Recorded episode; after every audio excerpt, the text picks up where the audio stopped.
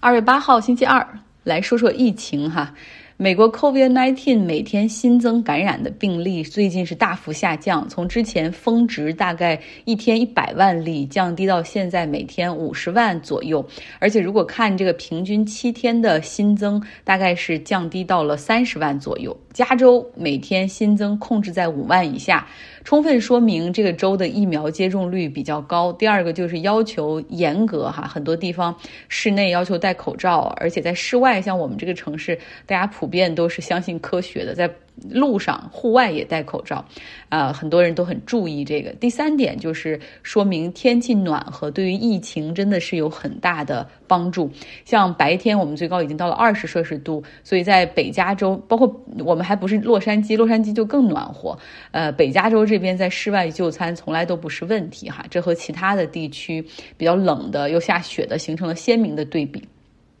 但是这个社会依旧是很分裂的，你能看到那些。关注疫情、重视防疫的人继续自我严格要求、服从规定，甚至开始关注 COVID-19 在动物界的传播，然后有了新的担忧。但是再看看这个另一边的那些人，反疫情、反疫苗的那些激进人士，开始把怀疑的种子啊播撒到了加拿大，甚至通过众筹平台去组织和资助加拿大的卡车车队进行抗议活动。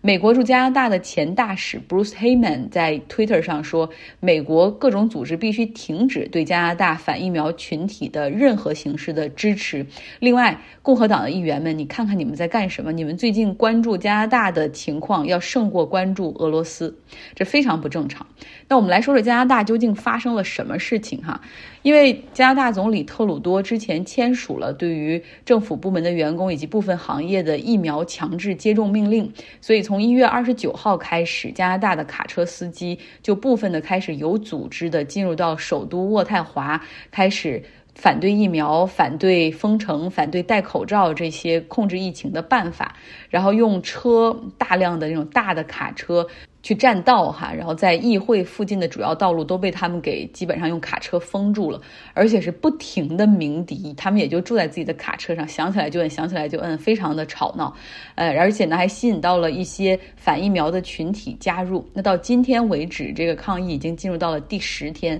你知道加拿大是一个很平和，然后一个很 nice 的国度，所以他们的警力实际上比较少，整个渥太华只有一千二百名的属于市政府管辖。的警力，那根本就没有办法去维持这样的秩序，所以还从安大略省以及皇家警察调动了警力来应对突发事件，就比如说有抗议者放火等等。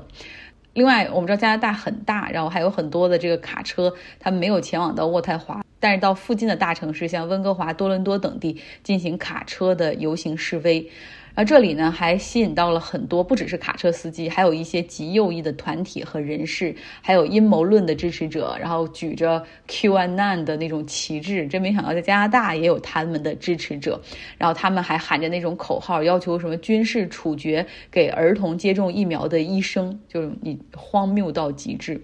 呃，他们呢，这些人是认为说啊，疫苗或者疫情防控已经已经严重压迫他们这些所谓带引号的少数群体的利益。意哈，他们必须要反抗，呃，要回自己的自由等等。传播学的学者以及媒体通过对这反疫苗、反疫情在社交媒体上的传播，发现有一个特点，就是原来这些人或者这些极右在各个国家基本上都是那一小撮人，他们是很小的声音，然后自己在自己的那一地方感觉都像过街老鼠，不敢大肆宣张，啊，然后只能在地下活动或者在他们的一些呃非常封闭的论坛上活动。但是现现在因为共同的反疫情以及反疫苗，好像让这些全世界各地的极右团结到了一起，再加上互联网，然后给他们造出了声势，让很多人自己觉得说：“哦，我的诉求其实很合理啊，我们必须要更加的 vocal 哈，大声的喊出自己的诉求。”那加拿大媒体也表示说，像现在这样的情况，在加拿大现代历史上是非常罕见的。不过事情到了现在哈，你看不到像 YouTube 呀或者 Facebook 出来去封掉他们的一些小组或者 Hashtag，这些公司他们其实跟过去在美国做的事儿没什么两样哈，就是如果你能给我带来流量，我会先纵容你哈，直到可能这个社会以及政府施压，他们才会慢慢想办法去禁止这些东西的传播。好，我们来看看另外那一部分人，就是很很关注疫情、珍爱生命、相信科学的人。我们这一部分人都开始关注动物界的疫情传播了。比如说，我们知道 COVID-19 的这个病毒来自于动物，然后从动物传给人，然后现在又传回到了动物身上，是否意味着有一天新的变异会重新到来，再传回到人身上，然后这样就一直循环下去？我们这个 pandemic never ends，就永远不会结束呢？之前家养的猫和狗哈，在主人感染之后被传染的案例，我们在新闻中已经看到了。那么现在看看 wildlife 自然界中的那些啊，在大自然中的动物，它们感染了吗？情况怎么样？美国农业部他们一直在全美的多个州，像密西根、德克萨斯、纽约州、宾州，对一些鹿群。就是这个 deer 那些小鹿们进行样本的采集，会定期做一些 COVID-19 的检测，就发现，在上述那些州里面啊，他们的样本中百分之四十的鹿都已经有抗体了，就是染了病后来好了。那现在美国爱荷华州的这个鹿群。主要是一个白尾鹿哈，就这个白尾鹿，当然在北美大陆上大概总共有三亿只，所以是一个比较大的种群。然后呢，这个爱荷华州的白尾鹿这个群体中。就因为最近很好去检测它们的样本，主要是不幸哈，因为人类活动减少了，白尾鹿经常出现在市区和道路上，有的时候在高速公路会被车撞死，然后也有人会打猎，因为就是会把它们打死。所以目前呢，科学家是对四千多只死亡的白尾鹿进行了采样，在爱荷华州，结果发现有百分之六十的就这个采样中的鹿是感染了 COVID-19 的病毒。那观察还在活动的就这些野生的鹿群，从他们的身上或者看不到任何染病的迹象哈，所以可以确定基本上是我们人类所说的那种无症状的感染。那么现在问题就来了，这些鹿群它们是在大自然中，呃，是如何感染上这种病毒的呢？那这种病毒在它们体内是否产生新的病异？这些变异的病毒又是否会传回到人的身上？目前初步调查显示说，这个感染是从人类传给鹿群的，然后又在这些鹿中进行了鹿鹿传播。呃，又因为这个白尾鹿在北美大陆上。量很大，而且它们也是迁徙的范围比较广。目前在加拿大的鹿群身上也发现了同样的感染。OK，那回到那个问题哈，他们是怎么被人感染的呢？目前有很多的理论，没有一个会让人完全满意。比如说，有一种理论是说。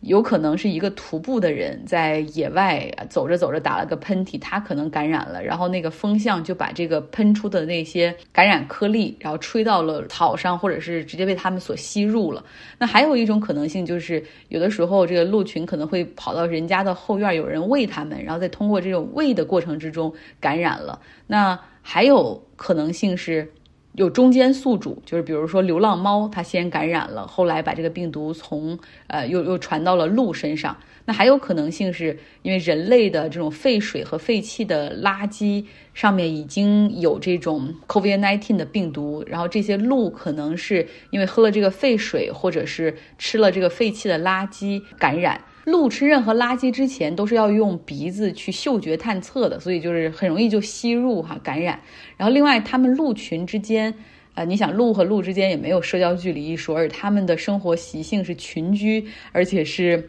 一夫多妻、多妻多夫这样的制度。然后他们表达亲密和爱意会用鼻子去蹭鼻子，而且他们会。呃，就是去交换唾液，然后来共同享受一些盐盐分，所以也是非常容易在他们之间进行传播的。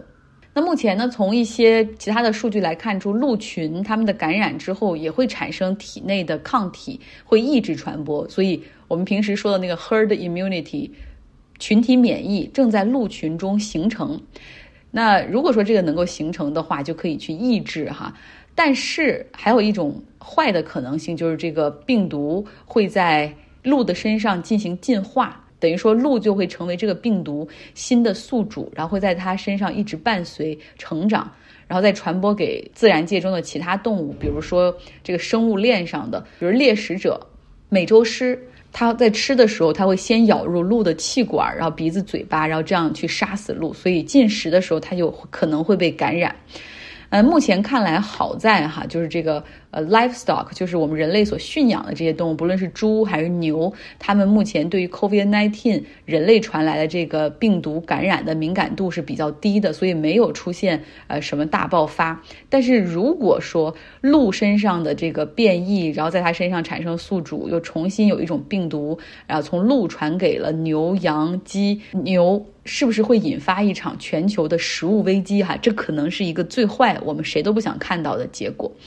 啊，说了这么多让人比较担心和压抑的，嗯，我也传了几张好玩的、好看的、可爱的，就是人给动物做 COVID-19 检测的图片。用那个棉棒往他们的鼻子里塞的那个照片，尤其是给猫做的时候，会觉得特别可爱，因为猫的鼻孔本来就很小，你用比它们鼻孔还大的那个棉签往里塞，然后猫瞪着眼睛哈，呃，非常的萌，大家可以来微信公号张奥同学上看一看。